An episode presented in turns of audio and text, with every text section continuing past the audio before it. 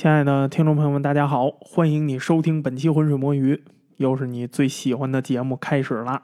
今天呀，不光是你最喜欢的节目开始了，有可能还是你最想听的话题。这个话题呢，也是水友们在这些年屡次点播，但是我一直绷着，哎，我就是没做。最接近做的一次，就是我文案都已经写好了，但是呢，我还是绷住了没做。为什么没做呢？主要原因是吧？当时啊，刚好中国有一个研究，这个研究呢给出了一个相对来说比较明确的结论。从理论上来看，它确确实实就是这个事情的真相之一。但是呢，要是以科学的态度严谨的说，它并不是这个现象的全部。就是当年写这个文案的时候呢，这个研究啊刚出来不久。我呢有一次在直播的节目里头呢就提到了这个问题。我说呢，这只是理论之一。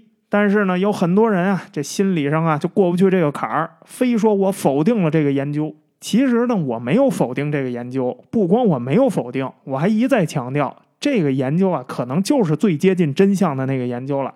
但是这也不行，当时的那个气氛吧，就是因为这是中国的科学团队得出的科学结论，所以它必须得是这件事情的唯一解释。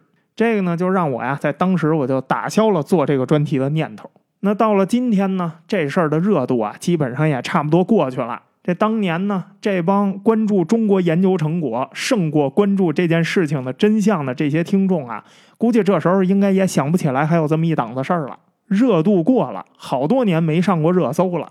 所以呢，我觉得现在才是时候，就是咱们可以安静下来，认认真真的说一下这个话题了。哎，估计好多人啊都已经不耐烦了。你这说了半天，到底是什么呀？球状闪电，咱们今天啊就来看一看球状闪电啊到底是不是真实存在的？它到底有可能是个什么东西？那这话咱们从哪儿说起呢？咱们呀得从这英格兰的德文郡有一个叫维德科姆因摩尔的这么一个小镇。德文郡在哪儿啊？就在英格兰啊西南部，探进这大西洋里头那一条又粗又长的，就那个小尾巴，就那地儿就是德文郡。这维德科姆因莫尔这小镇呢，就在普利茅斯市东北大概四十公里的这么一个地方。这地方很小，它小到什么地步啊？它镇上最有名的一个地标啊，就是一所圣公会的教堂。这教堂的名字呢，叫圣潘克拉斯教堂。这个教堂呀，今天也仍然健在啊，而且保存的还比较完好。这地儿是当地唯一能算得上是旅游景点的地方了。当然啊，不会有人那么闲，跑到这么小的地方看这么小的教堂，当成是旅游的。所以这个旅游景点都比较勉强，就是当地地标。哎，就是这么一个不起眼的教堂。一六三八年十月二十一号，这教堂啊发生了一起神奇的事件。这一天呢，这个小镇上啊遭遇了一场非常严重的暴风雨，电闪雷鸣。这场暴风雨大到什么地步啊？导致了四个人死亡，六十人受伤。强风、洪水、雷电，就是你能想象到的所有跟这暴风雨有关的灾害，基本上啊都在这次出现了。不过呢，这起严重的风暴啊，不是最不可思议的地方，而是什么呢？当时这个教堂啊，因为它比较坚固啊，所以呢，很多的人啊就跑到这个教堂里头来躲避这个暴风雨。就在大家在这个教堂里头正坐着的时候，瑟瑟发抖呢，突然啊。大家呀，看到了一个直径两米多的巨大火球，突然就从这个房顶上破墙而入，然后啊，在屋子里头开始乱窜，点燃了教堂房顶上的木梁，烧毁了大量的长椅。然后呢，这个火球突然爆炸，一分为二，其中的一个呢，它以一种非常不规则的、完全不可预测的路径啊，朝着教堂前面的那个祷告台方向就飘过去了。然后就在大家发出惊呼，以为他要把这个祷告台给烧着的时候，那个火球竟然瞬间就消失了。而分出来的另外一个火球呢？哎，它更加神奇，它竟然啊无声无息的穿过了教堂的那个马赛克玻璃，那个玻璃没有破损，它就这么完好的穿过去了。然后呢，就不见踪影了。这教堂里的人啊，看见这个场景全都傻了，哪有人见过这东西啊？你说这是什么东西啊？那时候是一六三八年，那时候也不流行不明飞行物啊，也没有无人机，没有高科技的玩意儿。你说这些人能怎么理解这个东西呢？这玩意儿离开了之后，大家呀环顾这教堂，发现教堂屋子里的东西啊全都被毁了。你看看今天这个教堂的照片啊，你就会发现当时那个人感觉到了震撼。这个教堂啊是个石造教堂，这个火球竟然有这么强大的破坏力，从房顶上能穿下来。最关键的是，他把这儿都破坏完了以后，他还有一个分球，他完全没有破坏任何东西，他又穿出去了。哎呀，你别说，当时这个在场的群众傻眼了，你就是今天的人，这看着也得傻眼啊！这火球突然进来又突然消失，太匪夷所思了，就留下了满目疮痍，还有啊恶臭的硫磺味，还有浓浓的黑烟。幸亏啊，他在这房顶上开了个洞，倾盆而下的雨水啊灌了进来，所以呢没有造成更大的火灾。后来呀，这教堂的修士们就想搞清楚，说这玩意儿到底是个什么东西呢？但是吧，以当时那个科学发展的水平啊，那肯定是没戏了。于是啊，最后这起不可思议的事件啊，在这个修士们集思广益的讨论下，哎，就给定了一个姓，定了一什么姓呢？上帝降下的火焰。为什么上帝要降下火焰呀？因为据说呀，之前有两个镇上的村民啊，就在这场暴风雨的不久之前，这哥俩呢就在这个教堂啊做弥撒的时候，那教堂下面那椅子不都是长条椅吗？那椅背儿特别高，哎，他俩呀偷偷就在这个椅背后边啊打牌。最后打的太激动了，四个二带俩王，就这么给打出去了。哎呀，对方觉得你太不会打牌了，俩人啊就掐巴起来了。最后呢，引起了修士的注意，然后啊，修士把他们制止了，严厉的训斥了这两个人。所以呢，很显然啊，那修士们在确定这起不可思议的事件的时候，那自然就会想到啊，是不是因为这件事情引起了上帝他老人家的愤怒呢？但是吧，这个定性定完了之后啊，镇上的很多群众不满意，说你们可别胡说了，上帝他老人家哪有那么小心眼啊？再说了，这两个人人都承认错误了，你们天天说上帝宽恕这个宽恕那个，就这么点小事儿，上帝他老人家呀肯定宽恕这两个人。再说这玩意儿那形态，它跟上帝明显没关系啊。要我们说呀，这东西是来自地狱的火焰。这个事情恰恰相反，应该是魔鬼啊对教堂的攻击才对。但是呢，本地的圣公会啊否认这个观点。那这么一来，这个魔鬼可就太嚣张了，连上帝的地盘都敢攻击。那教会又没有什么反制手段，这样一来呢，这不就极大的降低了教会的威信吗？于是啊，最后这件事情就被硬生生的定性了，就是因为这两个人打牌不尊重上帝，所以才会发生。但是呢，很遗憾，没有后续的记录表明说这两个人后来得到了什么处理。但我觉得呢，以当年教会那个权威啊，应该是轻不了。这两个人的下场啊不重要，重要的是这起事件里头，这所有的目击者看到的这个东西，它到底是什么？这个问题呢，在历史上啊引发了长期的争论。那随着后来自然科学的发展呢，哎，后来的物理学界和科学界呀，都对这个现象做出了一个定义。那就是啊，从这起事件里描述的所有这个物体的特征来看，这起事件应该就是人类历史上记录下来的第一次有足够数量的目击者、有可靠文献记录的、有实物证据的这么一个球状闪电事件。请注意我的这个啰嗦的定语啊，这不是人类记录下来的第一次球状闪电事件。因为人类历史上啊有很多疑似是球状闪电的故事或者传说，但是呢，发生在一六三八年的这一次啊，因为它距离现代不是比较近吗？而且它又是发生在这个教堂里，哎，这在当时啊，教堂是个有文化的地方，所以它有详细的记录，而且呢，它有多位目击者。正因为具备这些要素，这起事件呢才能算是一个球状闪电的可靠记录。那这个球状闪电它到底是个什么东西？就是咱们应该怎么描述这个东西？这东西它在物理学上应该怎么表述？它到底是不是真实存在的？最重要的是，在这圣潘克拉斯教堂事件里头，这些目击者们目击到的这个东西，它是球状闪电吗？这玩意儿它是不是符合后来人类对这球状闪电的一般性描述呢？今天啊，咱们就通过这个专题，好好的看一看这些事儿。不过呢，咱们提前说一下啊，这期节目啊，没法给大家一个百分之百确定的结论。球状闪电啊，它是一个真实存在的自然现象。见过的人很多，但是呢，这不意味着我们人类啊，目前对这个东西完全掌握、完全了解了。恰恰相反，这玩意儿的形成原理和形成条件，还有它在物理学上的描述啊，对于目前的人类来说呢，都是一个真正的未解之谜。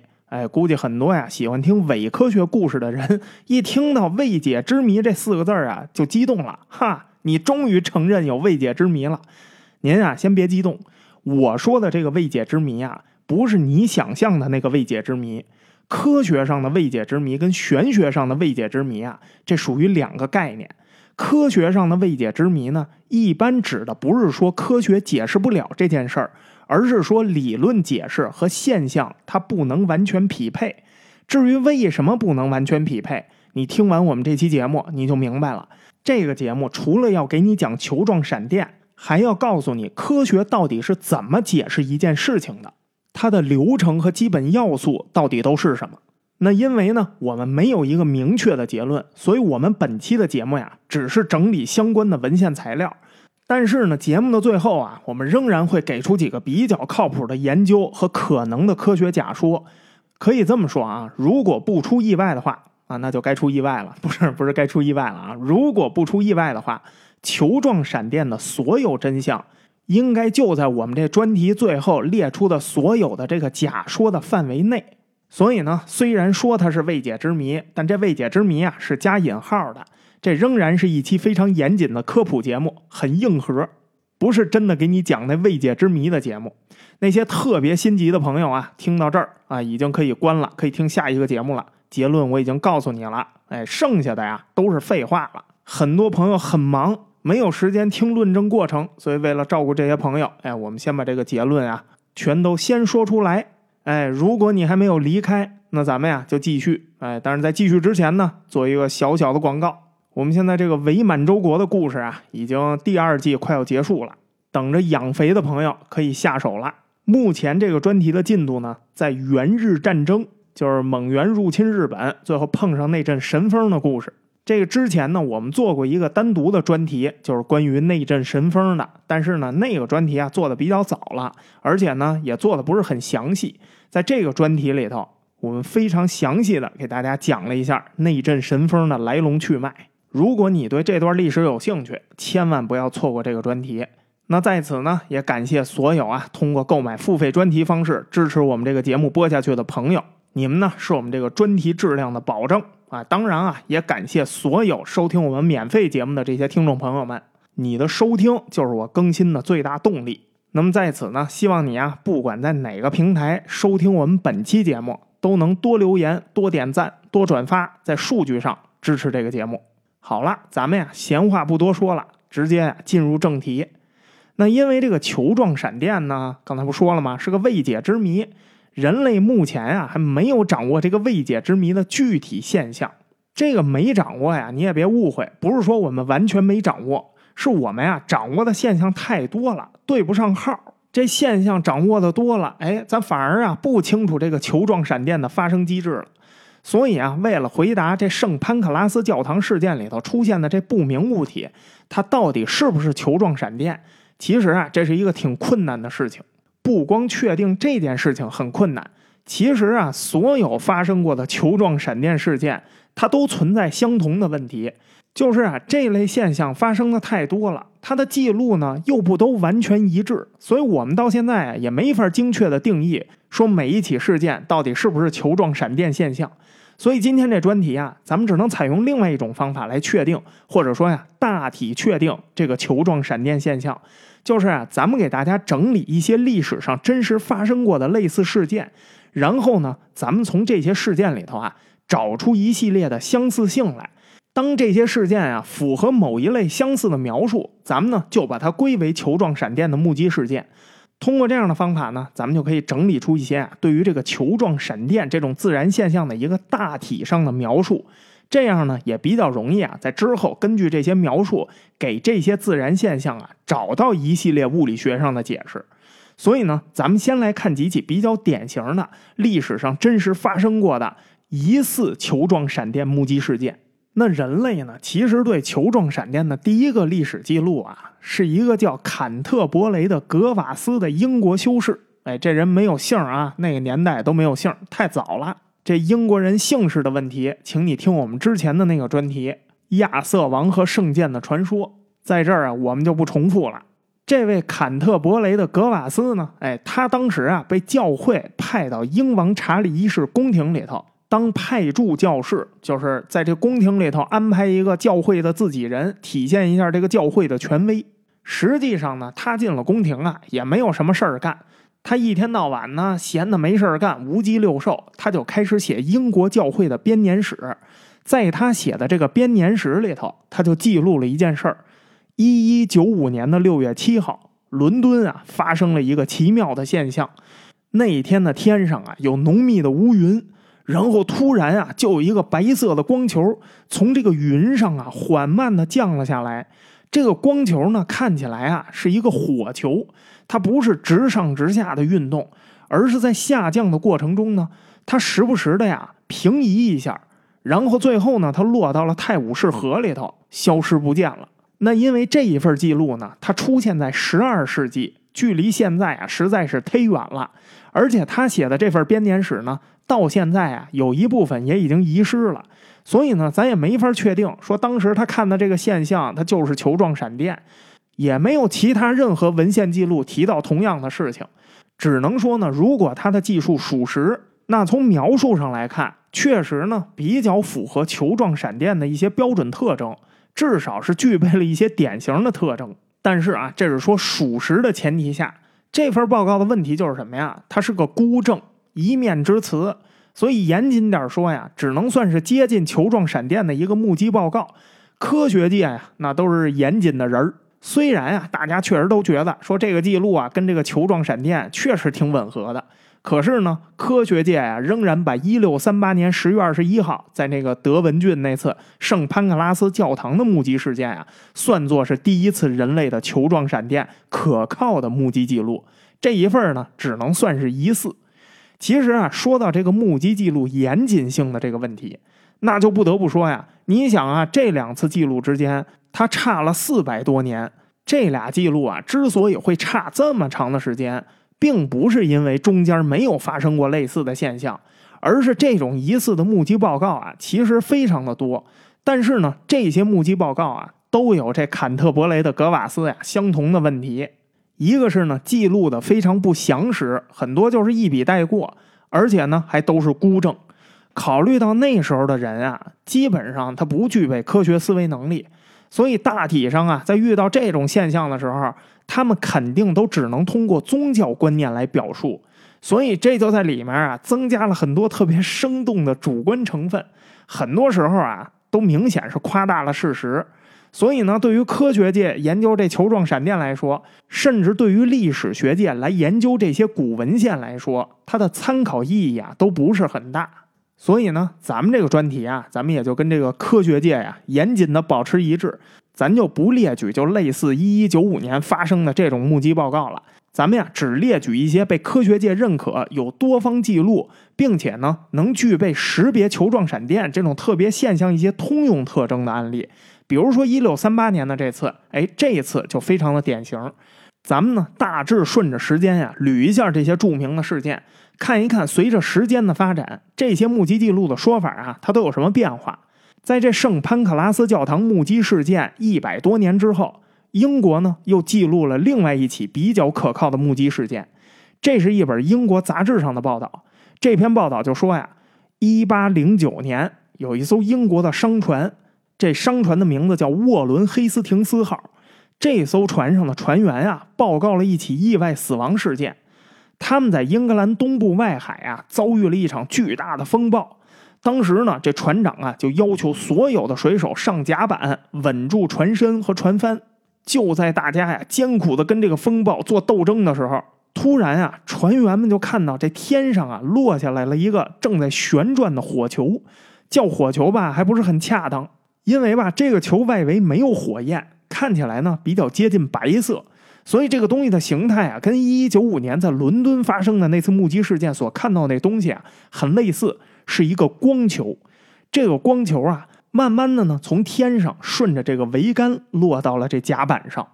因为这个速度实在是太慢了，慢到很多船员啊都完全没有意识到这是一个多危险的东西。正好当时有一个水手站在这光球的附近，这光球到了甲板上之后呢，就开始朝这个人啊缓慢的移动。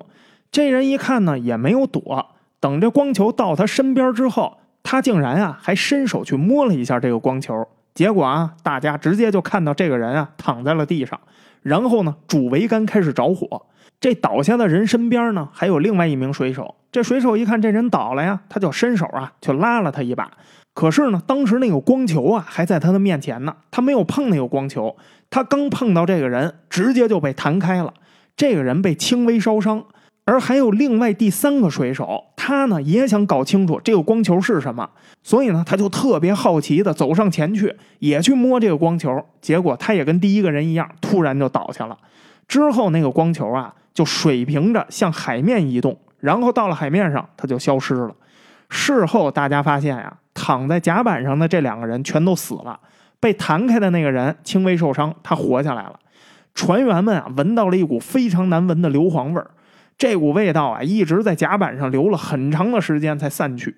那这起事件呢，也不是这个时期第一次有商船记录这件事情。就这些商船上啊，有多起类似的事件发生。比如说呢，一七二六年十二月，凯瑟琳和玛丽号；一七四九年十一月四号，蒙特古号。这两艘商船啊，全都记录过特别类似的事情。他们遭遇的这球状闪电呢，从描述上看，跟这沃伦黑斯廷斯号啊特别的类似。只不过呢，这两起遭遇事件啊，没有得到广泛的关注。为什么呀？因为没有人员伤亡。那在这几十年里头呢，大大小小海面船只上的遭遇事件啊，还有若干起。只不过呢，有一些连文字记录都没留下，只是口耳相传，所以啊，就更加不会引起公众的关注了。沃伦黑斯廷斯号的这个目击事件，这也是人类啊有可靠记录以来第一次因为这个球状闪电的死亡事件。那从这之后呢，也就基本上没有再出现过类似的死亡事件，因为这个死亡事件啊，这多少反正是有点故意了。就说你不知道那是什么东西，你也不能伸手去摸去呀。哎，你都看见前面摸的人倒了，你还要再上手去摸？其实啊，往后听你就知道，球状闪电呀，它很少会造成人员死亡，除非你摸它，谁摸谁死。不光人摸了死，我跟你说啊，动物碰了它也死。哎，在杀伤力这个方面，只要你作球状闪电就是公平的。但是呢，动物不会真的去作球状闪电这个东西啊，它的运行轨迹它不是没有规律可循吗？所以啊，动物不是主动去摸的，是碰上了。一八四五年九月十号，在法国就发生过这么一起事故，在法国中部城市利摩日南边五十公里有一个叫萨拉尼亚克的村庄。这村庄的教堂旁边啊，有一家农户。当时呢，正是傍晚，两个妇女啊在厨房里头做饭。那天呀，天上有雷暴，打雷，突然就一阵闪光，两个女人啊就看到一个蓝白色的光球从这个厨房的窗户啊就穿进来了。但是呢，它没有破坏这个窗户。哎呀，这个情景啊，把这俩妇女给吓坏了。所以呢，俩人啊手忙脚乱的就离开了厨房。远远的躲开了，然后看着这个光球，接着呢，他们就发现这个光球啊，在房间内缓慢的移动，然后呢，又从厨房的门啊穿了出去，也没有破坏这个门，当时门是关着的。这门外面呢就是院子，他俩呀赶快打开门跟了出去。他们那院子里头啊有一猪圈，这光球啊直接就跑到这猪圈的里面。猪圈呢有一头猪。可能呢也是没见过这玩意儿，非常的好奇，过去闻，结果这光球呢还往前走呢，结果啊，咔嚓一声巨响，猪亲上这个球了，然后猪躺在了地上，身上散发出了诱人的香味儿。之后这个光球啊，因为被猪吻过，所以它爆炸成了好几个小球，有一些呢很快就消失了，有一些呢就贴着这个地面啊继续移动，最远的一个呢穿过了这个农户的院子。一直到了那附近教堂的墙上才消失。这些小球啊，有些速度很快，有些呢很慢，运动轨迹啊还是完全没有规律。有些小球在中间啊还发生了二次爆炸，分裂出了更多的小球。但这些小球啊掉到地上就无声无息的消失了。就是你想象一下当时那画面，这玩意儿就跟那玻璃球似的，可是呢，它又是在飘着走的，还杀了一头猪。那在这个公平的问题上啊，球状闪电的目击者呢，也没有任何身份高低之分。哎，不光啊，当时的普通人见过这个神奇的现象，其实啊，也有名人见过。比如说呢，俄罗斯的末代沙皇尼古拉二世，他呀就给他身边的人讲过一个他小时候目击这球状闪电的故事，而且呢，还是跟他那爷爷亚历山大二世一块目击的。他说有一天啊，我这个父母不在，不知道干嘛去了。然后呢，他就跟他爷爷亚历山大二世啊，在东宫的小教堂里头做祷告。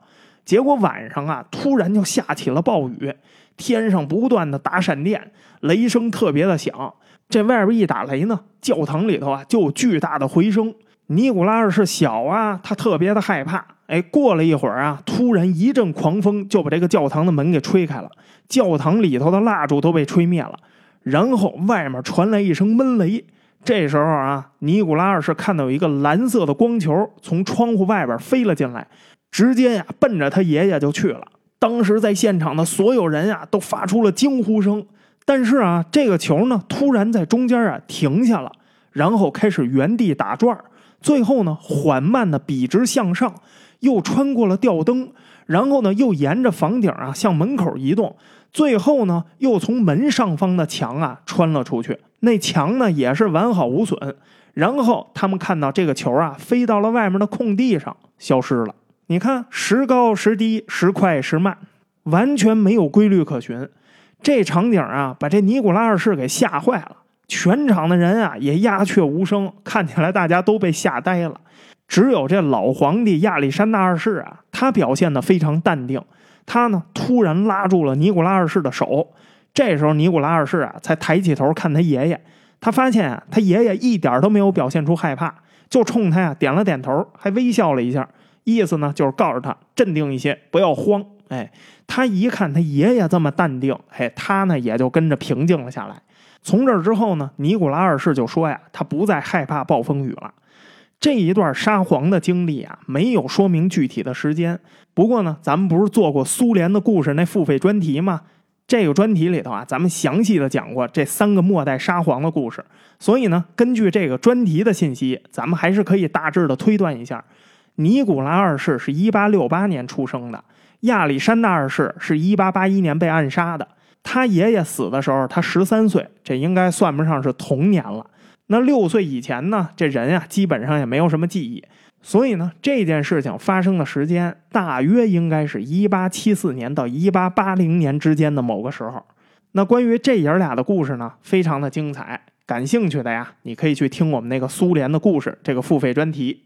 所以呢，从这个时间上推断，这跟那法国农村里电死猪的那次呀，差不了几十年。哎，就算是同历史时期发生的事件。那说到俄罗斯帝国呢，其实啊，俄罗斯帝国内有很多球状闪电的记录，这个呢也让人 一点都不意外。毕竟这国家那么大，很多地方都地广人稀，出现这种反常的天气现象啊，根本就不反常。你想一想啊，在俄罗斯的陨石目击事件有多少，你就能理解啊这球状闪电的目击事件在俄罗斯频发这件事情，其实它是非常正常的。比如说呢，一九零一年的五月二十二号。在当时俄罗斯帝国的乌拉尔斯克，这乌拉尔斯克在哪儿啊？就是今天哈萨克斯坦的欧拉这地方啊，也发生过一次球状闪电的进门事件。当时欧拉呀，也是经历了一场罕见的巨大暴风雨。结果呢，有一所公寓，这公寓呢，当时里面有住户和临时啊从外面进来躲雨的人，一共有二十一个人。他们当时正在外面巨大的雷声中啊，在那瑟瑟发抖呢。结果咔嚓一声，一个巨大的火球啊，穿破了房顶，直接就掉进了他们的公寓里面。这回那房顶是被完全破坏。当时的目击者呀，都说自己被吓坏了，因为这个玩意儿看起来好像特别沉的样子。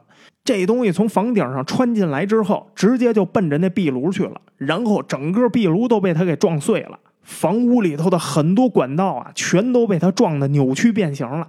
碎片呢，还打到了旁边避难人的身上，然后啊，这个火球又打破了窗户，以飞快的速度飞了出去。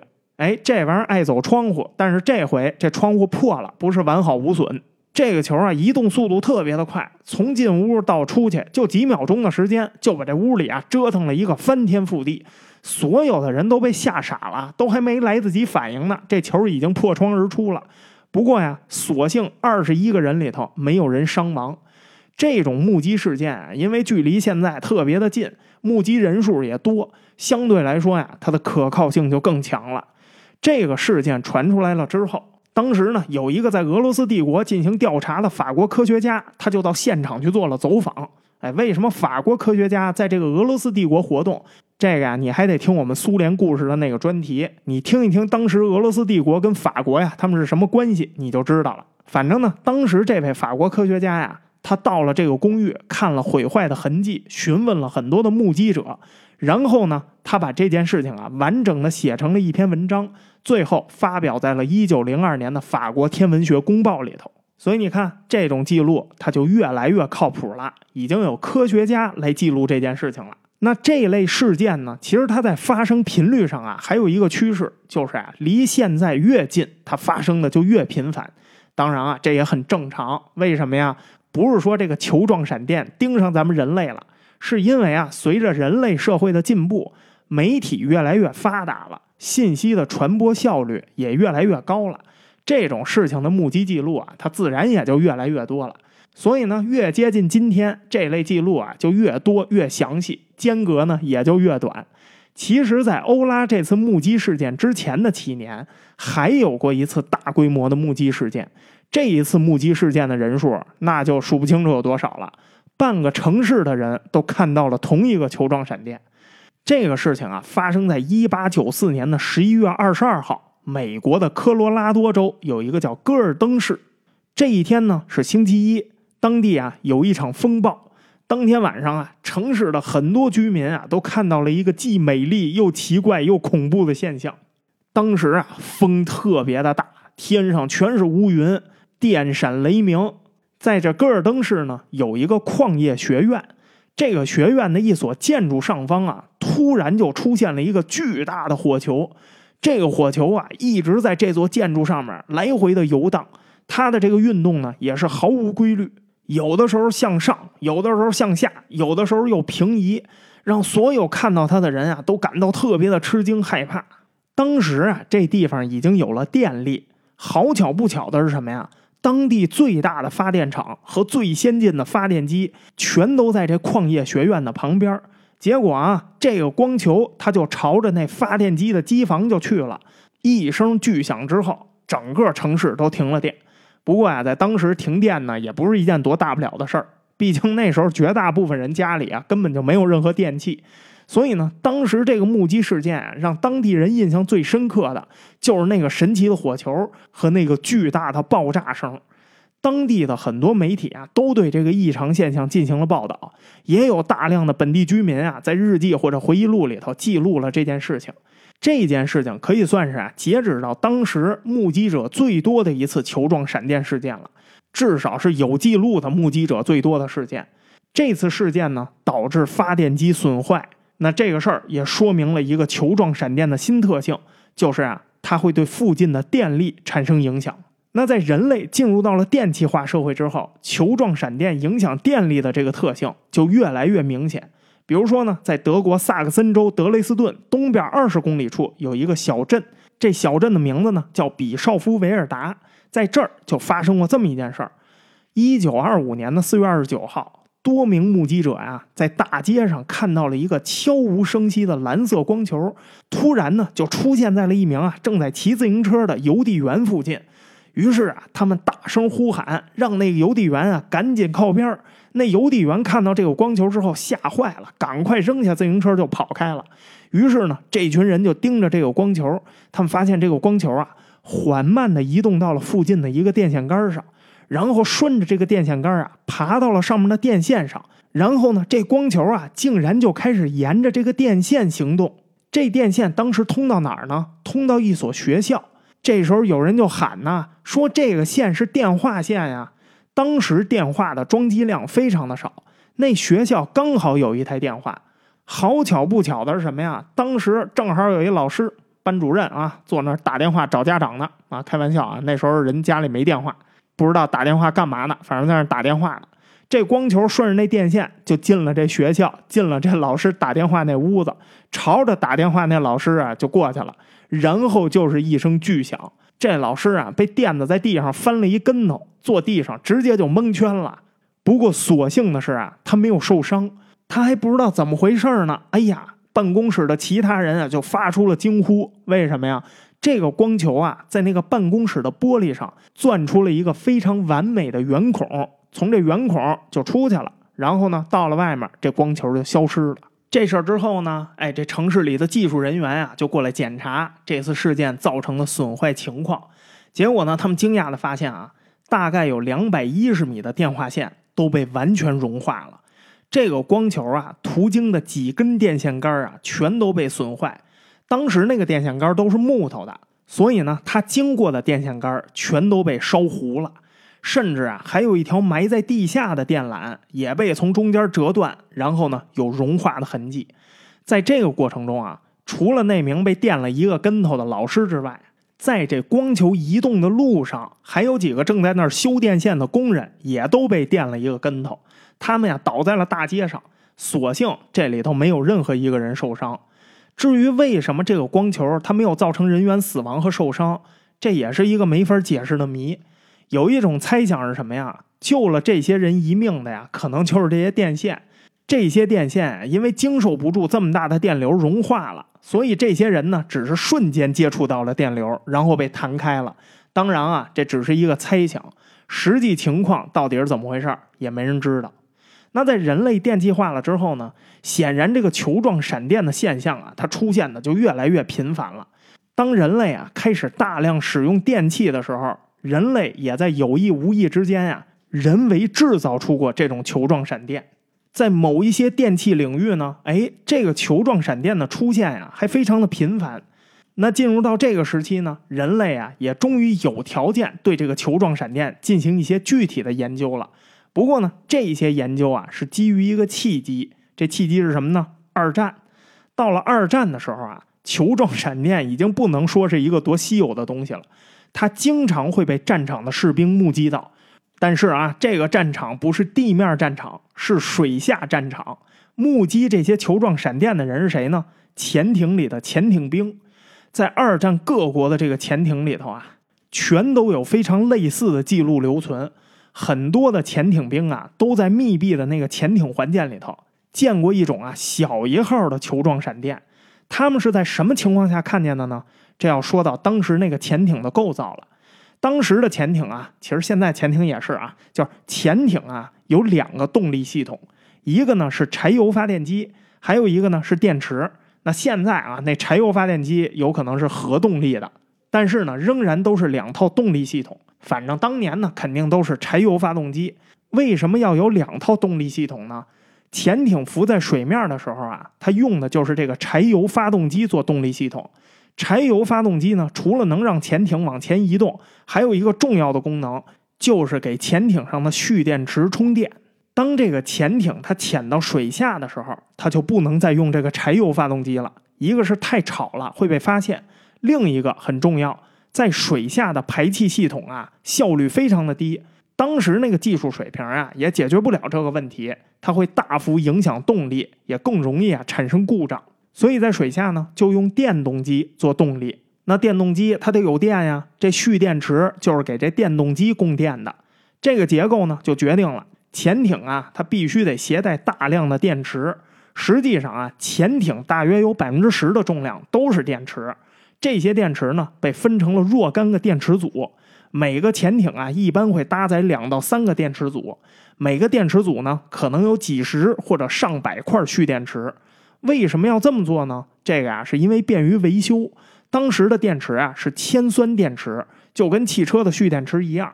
因为当时啊那工艺水平比较低嘛，所以这些电池啊经常会出现故障。如果你做成整块的电池，一旦出了故障，这潜艇不就失去动力了吗？所以呢，把它拆分成多个电池组，这样的话，坏哪块咱换哪块，有点类似今天那电动车的设计。所以啊，潜艇兵有一个比较重要的工作，就是维护这些电池。他们经常要去更换这个电池组。那潜艇兵目击这球状闪电，基本上呢都是在换电池的这个过程中目击的。当电池啊被拔下来或者重新安上的时候，这个时候就有几率触发球状闪电。特别是如果潜艇的电动机正在运转的时候，就格外容易发生这个球状闪电的现象。但是呢，这些球状闪电的体积都非常的小，大概只有一厘米到两厘米的直径，而且呢，它消失的非常的快，也没有过这些小型球状闪电伤人或者造成死亡的记录。它们呢，好像对其他的设备啊也是无害的，也没有产生过什么故障。所以呢，这种球状闪电啊，也不能百分之百的就确定是自然界发生的那种球状闪电，只是说呢，从外观和描述上很像。它虽然小，但是呢，它也是蓝色或者白色的小光球，非常的圆，运动呢没有规律，经常呢会突然发生爆炸，但是爆炸的威力特别的小。爆炸完了以后，这个小球啊就被分成若干个更小的球，然后过一会儿不声不响的就都消失了。这种现象呢还可以重现。战争结束了之后啊，有不少科学家都在这种老式潜艇里头做过这种类似的实验。但是呢，虽说可以重现，可是重现的几率特别的小。你想啊，在战争时期，这地球上啊，每天都有大量的潜艇在海底活动，它基数大呀，多少潜艇兵在那换电池啊，所以它自然留下的记录就相对比较多呀。可是吧，现在战争都结束了，你说科学家想要研究这现象，你还要重现它，你只能做一些个别的试验，你基数一下变小了，所以呢，你重现的概率也就变小了。你又不太可能用大规模的潜艇，现在都在下水去做实验去。再加上呢，当时啊也没有什么特别有效的测量工具，也没法捕捉这些小球。所以呢，当年这些科学家呀，在战后针对这个现象的研究，最后呢就做出了一个非常草率的结论，被解释为什么呀？这应该是静电或者放电现象。那对于一个在理论上解释不了，在现实中又重现不了的实验。科学界要么就得想办法改善重现的环境，要不然呢，就干脆啊，先提出一个假说，等以后这种现象能重现了，咱们到时候再来看看这个假说呀符不符合那个具体现象。也就是说呢，这就处于一个半放弃状态了。这个研究啊被挂起了。那有的科学家就提出来呢，说潜艇这个环境咱们现在不太好复现了，但是有没有跟这个潜艇特别相似的环境呢？哎，很早以前啊，就有人提出来，你看飞机行不行？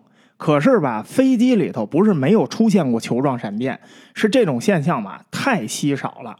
为什么呀？飞机吧，哎，说鸡不带八啊，文明你我他。飞机虽然这个空间环境它跟这个潜艇特别的相似，但是飞机上没有潜艇那么多电池啊。关键是它闲的没事儿，也不需要有人去换那些电池啊。所以啊，在飞机上这些现象啊，也不是特别好复现。但是呢，飞机上确实也偶尔会出现这样的现象，而且这种现象啊，也有特别靠谱的目击记录。其中有一次目击事件，还可以算得上是所有这些目击事件里头最靠谱的之一。为什么呢？因为目击者呀，他是一个科学家，他是英国肯特大学电子实验室的一名研究员，这人叫詹尼森。他一九六九年在《自然》杂志上啊，他发表过一篇他自己目击球状闪电的亲身经历。他说呢，这事儿啊发生在好多年之前了。一九六三年的三月十九号，美国东部时间凌晨五点，他当时呢坐美国东方航空的 EA 五三九航班。这航班啊是一次红眼航班，夜班。飞机的型号呢是道格拉斯的 DC 八。这飞机呢全金属客机。他本人啊，坐在客舱前面的位置。他从纽约飞到华盛顿，结果啊，在飞行的途中，他们穿了一片雷暴区。他就从这个舷窗往外看啊，外边电闪雷鸣，闪电一出现，整个天都被照亮了，然后能看见乌云密布。哎呀，弄得他这个小心肝啊提心吊胆的。这机舱内也一闪一闪的，这机舱里头啊特别安静，大家都不敢说话了。就在这样的紧张氛围中啊。在一个巨大闪电之后的几秒，他突然发现啊，那机舱里头出现了一个直径超过二十厘米的一个发光球体。这个球体啊，它是从驾驶室出来的，它穿过了驾驶室的门，但是驾驶室的门完好无损。然后呢，它进入到了客舱里头，就这么慢悠悠的、非常平稳的悬在半空中，朝着机舱的尾部缓速移动。而且呢，他坐机舱头上嘛，就从他身边经过。他跟这个光球最近的距离，他估算了一下，大概啊不超过五十厘米。在整个这个球的移动过程中啊，这球始终保持着相同的高度、相同的路线、相同的速度，没有像之前那些球状闪电目击事件里头所出现的那些个光球一样到处乱窜。这时候啊，他听到机舱内的很多乘客都发出了惊呼声，但是呢，没有人敢靠近，大家都躲得远远的，因为这时候已经进入到电气时代了。大家一看这个球肯定不正常啊，它不是十九世纪船上那些水手了，那时候的人对这玩意儿没有认知，所以大家呀都躲得远远的，没人知道这是什么呀。就在机舱内乘客这个此起彼伏的惊呼声中啊。这个光球慢慢的从头到尾穿过了整个机舱，然后呢，又在机舱的最末端，他呢穿墙而出，然后呢就消失不见了，走了。那这次航班呢，最后也平安落地了。在这个球状闪电出现之后啊，飞机上并没有任何异常，没有设备损坏，也没有任何人员受伤。詹尼森就认为呢，他目击到的应该就是一次货真价实的球状闪电现象。而且啊，距离如此之近，让他感到非常的震撼。他认为啊，他自己看到的这个球状闪电，完全符合之前球状闪电的一些通用描述。所以呢，他以这个研究员的身份啊，他基本上可以确定，球状闪电这种现象，这绝对是真实存在的一种物理现象。当然啊，因为缺乏理论，所以呢，就算是像詹尼森这样的科学家呀，他对这种事情也非常的保守。他在文章中呢，他没有提出任何理论假设，他只是单纯的描述了这个现象，并且他确保这个现象确实会发生，而且呢，真的发生过。那通过这二战中潜艇士兵的描述，还有后来这位詹尼森的描述，我们呢也不难发现一件事情，那就是实际上这个球状闪电啊，或者说疑似球状闪电的这种现象，它的杀伤力和它的体积啊，貌似是成正比的。这个事情呢，在后来也有很多的案例可以证明。最典型的一起发生在二零一一年的七月十号，发生的地点呢，在捷克共和国的边境城市，这地儿叫利贝雷茨，就在捷克、德国和波兰交界的这个地方。这个城市呢，它有一个城市应急服务控制室，就是专门负责监控和处理这些城市紧急基础设施问题，还有一些自然灾害的。这控制室里发生过一次目击现象。当天啊，这地方也是赶上一场巨大的暴风雨，很多控制室的员工啊都被留在这控制室里头加班。他们的任务很重要啊，他们得监控整个城市所有的基础设施运行状况啊。一旦发现灾害，他就得往那个相关的部门通知，哪儿着火了通知消防局，哪儿电线断了你得通知电力部门赶紧抢修。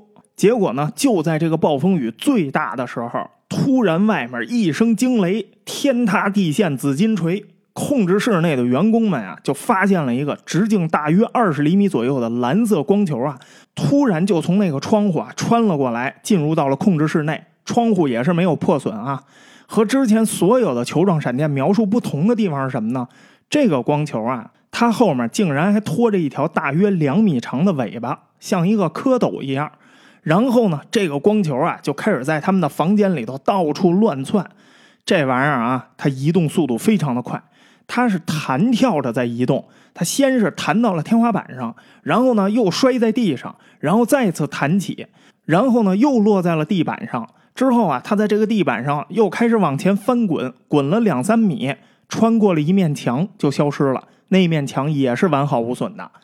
这一切呀，发生的都实在太快了，大概就只有几秒钟的时间，所以好多工作人员啊都没有反应过来。这个光球在房间移动的时候啊，房间里头没有任何人敢动，也没有任何人说话。等这光球它穿过墙消失了之后，才有人啊回过味儿来，这才说这不会就是那传说中的球状闪电吧？哎呀，因为当时啊这个事情太过让人震惊了，所以呢竟然没有人回答他。与此同时呢，大家呀都闻到了一股味道，像是烧焦的味道。这时候，工作人员们才想起来，那自己还跟那儿值班呢。所以啊，他们赶快开始检查这控制室里头的所有设备，别到时候真是什么东西烧着了。他们首先检查的就是电线，结果他们就捋着这个电线一米一米的检查。他们惊讶的发现，所有的电线都完好无损，没着火。那这味道是哪儿来的呢？不知道。在清点了设备之后呢，大家发现这个东西呢，对这个控制室里的设备啊，也不是完全没有造成损害。有一台电脑死机了，所有这个控制室里头的无线通信设备全都断线了，包括所有人的对讲机、所有人的手机全都没信号了。不过呢，当大家呀把这些个设备全都重启了之后，包括那台电脑在内，所有的设备又马上都能正常工作了。这次事件造成的最严重的一个损失，就是有一台电脑显示器啊，似乎是彻底损坏了，再也点不亮了。除此之外，没有任何其他的损失，也没有任何人员伤亡。所以你看，听了这么多故事，能告诉我们什么呀？下暴雨啊，就好好跟家待着。万一碰见了球状闪电呀，你也别慌，只要你不去摸它，哪怕这个球状闪电特别的大，也没有什么危险。虽然呢，我们只讲了这几个故事啊，但是你要知道啊，这远远不是人类目击球状闪电的全部。其实啊，有过一个不完全的统计，这个地球上啊，可能有百分之五的人口都见过这种球状闪电的现象。所以你说它是不是每天都能见到呢？那肯定不是。但是你说它是不是特别罕见的一个现象呢？好像也不是。我记得呀，在某一期专题的评论底下，就有人说他见过这个球状闪电。如果你也见过，你可以在咱们这个评论区底下啊留言，给大家讲一讲，就是你见到的这个球状闪电是什么样的。那通过这么多的目击事件呢，我想啊，我们可以根据这所有的目击事件里头提到的一些固定的细节，咱们来整理一下所谓的球状闪电这种现象的一个比较通用的特征描述了。因为很多故事啊，对这个玩意儿的描述它是有差异的。比如说呢，有的故事说它移动的很慢。有的呢又说它移动的很快，有的说呀它是沿直线移动的，有的又说呢它上下乱窜，行动轨迹无法预测，有的说这玩意儿是悬在半空它会飞，有的人说呢它是在地上滚的，有的人说它能电死人，有的说呢它只对一些电子设备啊有轻微损伤，可是呢又有记录能显示它可以融化电线。总之啊，像我们之前说的。我们很难找到一个通用的特征描述，所以呢，我们只能依照这些有限的信息啊，来总结一下它的特点和出现的条件，来当做它的通用特征描述。目前我们已知的是啊，这玩意儿和暴风雨还有雷雨的天气它高度相关，它经常跟闪电同时出现，而且一般来说呢，它是一个非常规则、非常圆的圆形，它的直径不等。最小的一厘米，最大的一百多厘米，最常见的尺寸是十到二十厘米左右。它的亮度大概相当于家里灯泡的亮度，因为呢白天也能看到它们，说明这个东西呢它的亮度不低，而且呢它还有多种颜色，有的时候是白色或者蓝色，电一样的颜色；有的时候呢又是红色和黄色，火一样的颜色。这个颜色的差异呢，应该是取决于啊。你在什么时候看见它？还有就是它那个行动路径上有什么东西？它要是在行动路径上点燃了什么东西，那有可能它就会变色。有火吧？那当然看起来那就是火的颜色了。如果它没破坏东西，那它看起来应该就是蓝色或者白色，它是电的颜色。这些球状闪电出现的时长啊，它非常的短，从一秒到一分钟不等。在它们出现的时候，它们的状态表现的呢，相对来说比较稳定。这些光球啊，它可以移动，最常见的是水平方向，也有垂直移动的情况。有的时候呢，会保持完全静止；有的时候呢，会原地旋转。在大多数的描述里头，它的行动轨迹都是无法预测的。另外呢，这玩意儿还有一个特别有意思的特性，你有没有发现啊？没有任何人说这个光球的温度很高。你看，即便有人离它非常的近，也没有被它烫伤，也没有说这东西很热。所以呢，这个东西啊，它应该不向外释放热量。至于它的内部是不是很热，那就没人知道了。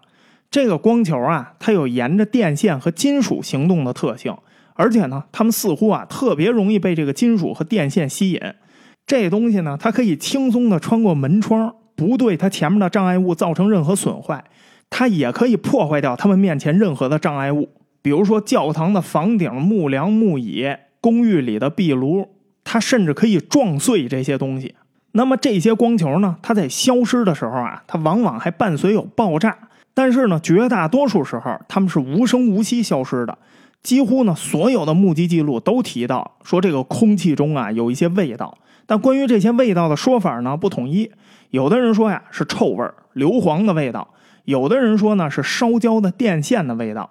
这个呢，我觉得应该是取决于这个目击者呀，他在什么场合看到这个球状闪电了。因为有一些目击记录里头，这玩意儿确实它点燃了一些东西，所以它就是烧焦的味道。但是呢，如果它没有点燃东西，那么我们可以推断，就这个东西它本身的味道应该就是硫磺的味道，比较臭。那至于杀伤力呢，前面已经说了，这个啊似乎是跟它的体积有关系。最重要的是。它取决于你有没有直接接触这个光球。如果你直接去接触它了，那不管是人和动物都会受伤，都会死亡。但只要你不摸它，即便是很近的距离跟这个光球擦肩而过，也不会对你造成任何伤害。这个光球呢，也没有将附近的人啊或者动物啊吸入或者拉入到光球内部的这个特性。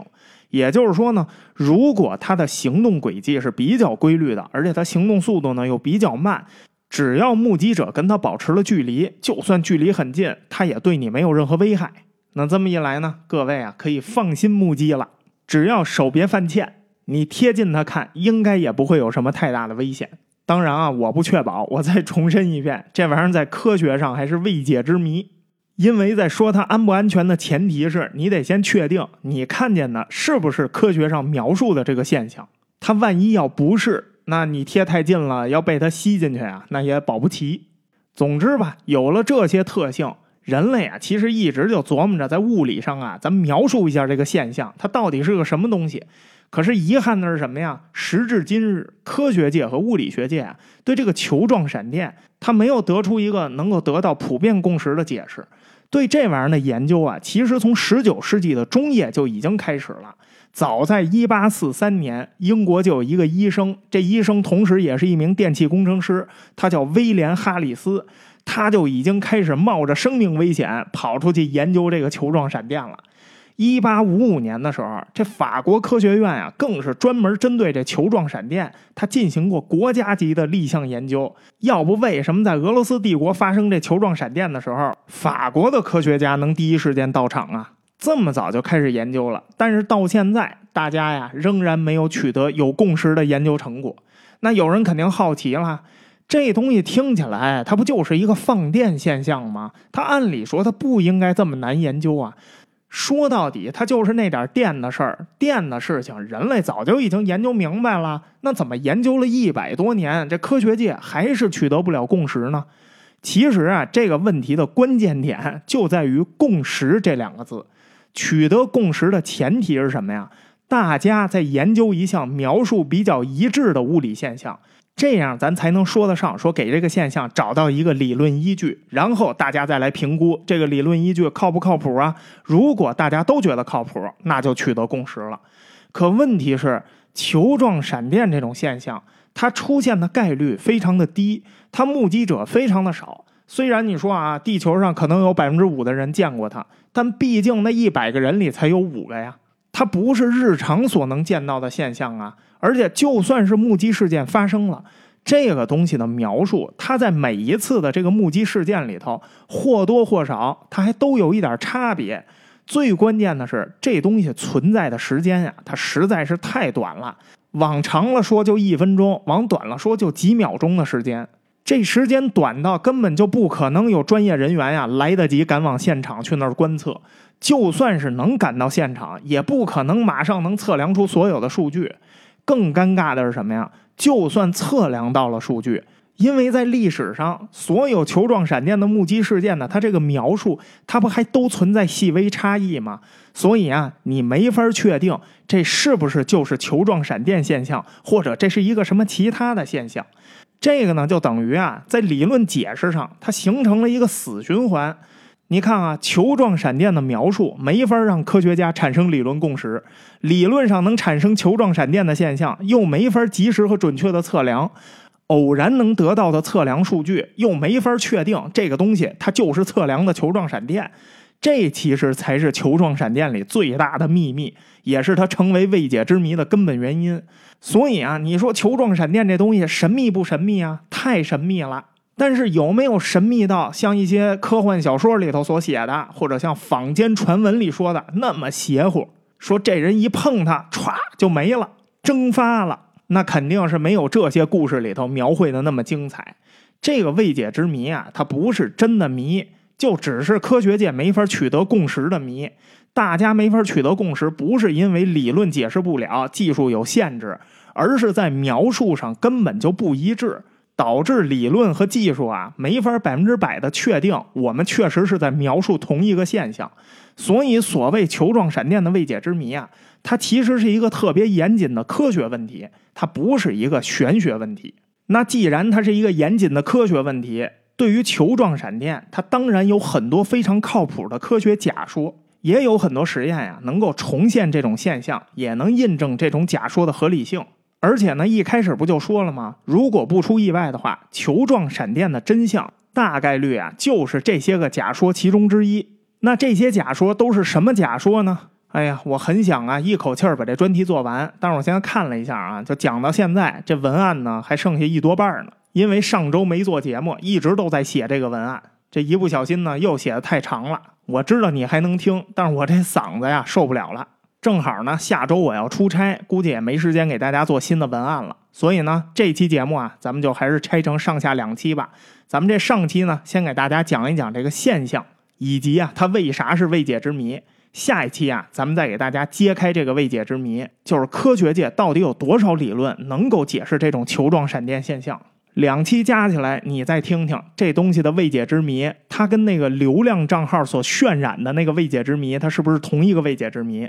最重要的是，这个东西啊，它时至今日，它不存在一个唯一的结论，它不能是因为中国的研究团队研究出了一个结果，它就一定是这件事情的真相，它不能是科学界都定不了的事儿，你就凭着一口真气，你就给定了，定不下来就是你立场有问题。这样的朋友啊，就不太适合关注这样的话题。你应该关注的是科幻小说领域，有时间去看看文艺作品。